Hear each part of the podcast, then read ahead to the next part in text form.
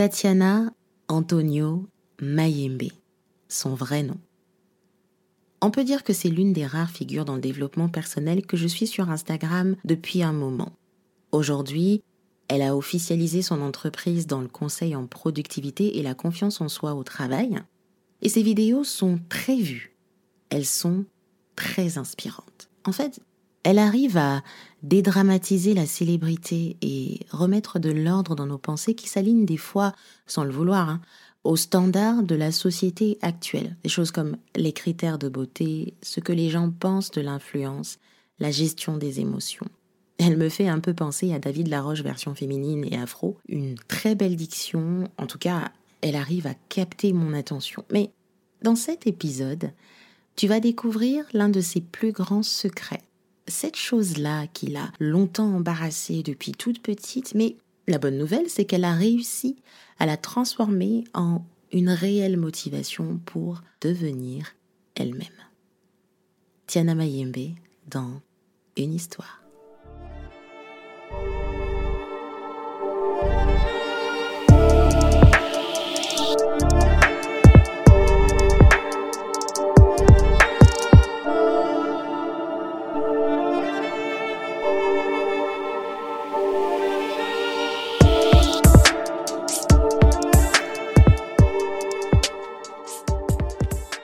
Qu'il faut savoir sur moi, c'est que j'ai eu des problèmes de diction dès le lycée.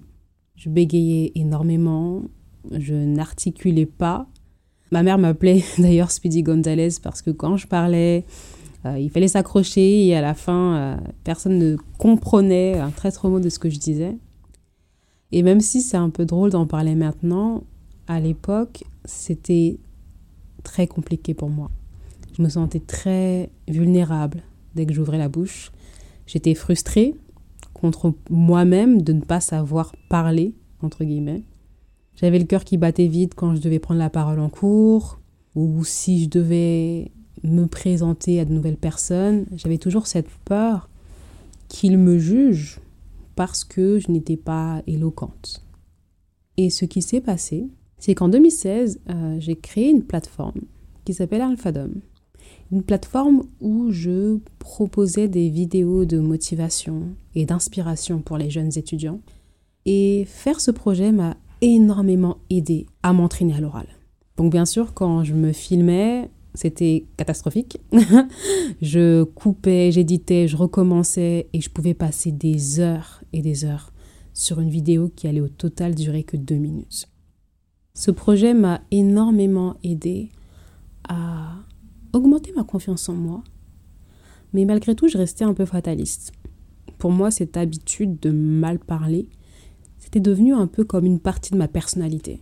Donc, euh, je ne cherchais plus tellement à être meilleure à l'oral.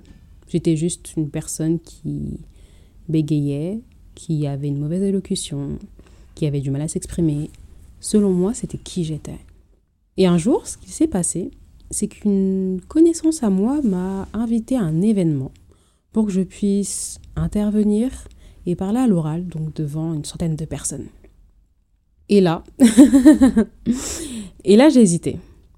Et là je me suis dit, mais parler devant des gens, derrière une caméra, c'est facile parce que tu es sauvé par le montage vidéo. Personne ne sait véritablement à quel point tu es mauvais. Mais au fond de moi, j'étais poussée par quelque chose, j'avais véritablement envie de pouvoir aider les autres, contribuer au succès des autres, notamment à travers de cette conférence, donc j'ai dit oui.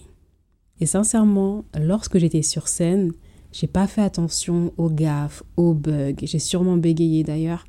J'ai pas prêté attention à ce que à comment je disais les choses. J'étais totalement focalisée sur est-ce que les autres ressentent, comprennent apprécient ce que je leur partage. Et c'était ça le plus important pour moi. Et depuis cet événement, franchement, j'ai enchaîné les opportunités de prise de parole. Donc j'ai travaillé deux ans euh, dans une multinationale dans le quartier des affaires de la défense. Et je vous assure que j'ai pas hésité à deux fois à faire une présentation devant une équipe de scientifiques de données. Je l'ai fait. J'ai animé des événements qui mettaient en avant des talents afro. J'ai lancé un talk show pour interviewer des jeunes créatifs et entrepreneurs. je pensais que c'était OK. Je pensais que j'avais résolu mon problème puisque j'étais suffisamment confiante pour accepter toutes ces opportunités. On m'a offert une nouvelle opportunité, celle d'interviewer un designer dans un grand hôtel parisien. OK? Donc j'étais totalement excitée, j'étais prête. Il y avait un panel de personnes hyper intéressantes, bonne ambiance. J'étais prête. Dès la première question, été déstabilisée. Ce qui s'est passé, c'est que j'avais ma petite liste, ma petite fiche, et j'ai posé la question à ce fameux designer. Et il m'a répondu J'ai pas compris en fait. Et là, je vous assure, c'est comme si tous mes souvenirs, toutes mes craintes passées, tout ce que je me disais au sujet de moi-même était revenu. J'ai commencé à bégayer et parce que j'ai bégayé, j'ai davantage paniqué. Et là, il y a eu un silence de plusieurs secondes qui a semblé durer une éternité pour moi. J'étais totalement mal à l'aise, honteuse presque. Quand je suis rentrée chez moi, je me suis demandé si cela allait durer jusqu'au bout, si j'étais condamnée à pas savoir m'exprimer à l'oral, si bah, c'était tout simplement moi. Mais j'ai pris la décision, véritablement, ce même soir, que ce n'était pas ma réalité, pas du tout. Donc j'ai commencé à faire des exercices de diction. J'ai lu plus de livres pour augmenter mon vocabulaire. J'ai continué à faire des workshops. J'ai pris la parole dès que je le pouvais. J'ai continué les vidéos. Et aujourd'hui, en 2021, je suis hyper heureuse de pouvoir m'exprimer dans un podcast sans appréhension. Je crée des vidéos qui touchent parfois jusqu'à 150 000 personnes. Et surtout, je suis devenue coach en confiance en soi certifiée et j'accompagne les jeunes cadres dans leur réussite professionnelle. Malgré vos manquements, vos failles ou ce que vous pensez être un problème chez vous, que rien ne vous définit, sauf si vous l'acceptez.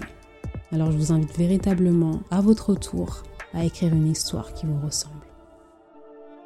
Malgré nos manquements, nos failles ou ce que nous pensons être un problème chez nous, rien ne nous définit, sauf si nous l'acceptons. C'est une affirmation qui me parle personnellement et j'espère qu'elle te parle aussi. Tu peux retrouver Tiana sur son compte Instagram Tiana Mayembe, M-A-Y-E-M-B-E. Lui laisser un message pour lui souhaiter de bonnes choses dans sa nouvelle aventure entrepreneuriale ou si tu as simplement été inspiré par son histoire, un petit mot la semaine dernière, on a vécu ensemble l'expérience catching de Geneviève Gauvin et cette semaine, je te donne rendez-vous sur mon compte Instagram limbola 8 pour apprendre à raconter de belles histoires sur Instagram.